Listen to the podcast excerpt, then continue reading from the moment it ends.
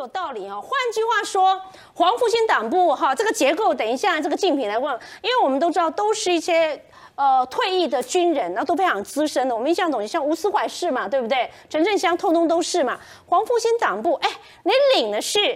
台湾的退休俸嘞，替共产党在办事吗？是这样子吗？我我想，呃，现在的执政党总统是蔡英文总统，他是民进党，那国会是民进党过半数，所以现在执政党是民进党。不过，民进党之所以取得这样的执政权，他不是去中乐透用摸彩，也不是用流血革命，他是背后有八超过五成八百多万票的支持，所以他取得这样的一个治理权，就如同在两千零八年。马英九有获得台湾人民的支持，他取得啊，他对台湾的啊这样的治理权是一样的意思。所以像呃刚刚这个黄，如果俞北辰先生所转述的啊，像张幼霞、张幼霞们哈，他们所认为的，他宁可被统一，也不愿意接受民进党的统治的话，其实他与其说不接受民进党统治，倒不如说，其实他是根本不理你民台湾的民众的民意是什么。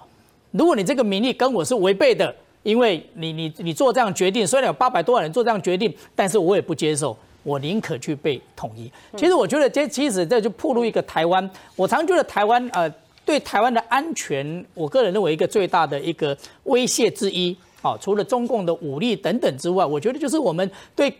呃我们台湾内部对国家的认同，其实长期来有一个分歧的啦。今年十一月底，台美国即将要进行总统大选，我相信他们可能会辩论很多议题，但是他们两个候主要候选人不会去辩论美国到底是什么这个议题。好，日本也可能一年之后他们会举行国会的大选，那日本他们可能提出很多的政见，但是他们也不会去争辩他们国家的定位。但是我们台湾长期以来就是有这样的一件一一个一个问题的存在。那我们最觉得最可怕的就是说，就像呃张张幼祥们，他们明明是在台湾。在服公职的时候，他们是担任军方非常重要的职务。我相信他可能是他一定是将军级以上，或者中将、中将级以上的这样的职务。那退休之后，国家坦白讲也尽可能来去照顾他们，所以他们在在职跟退休都是受到国家我们我们这样纳税人钱的这样照顾。但是他却是可以讲出这样子对这一块土地几乎是不予认同的话啊，就如同我刚刚我觉得郑浩讲的很好。其实郑浩讲的话就是我们普遍一般基层的声音呢。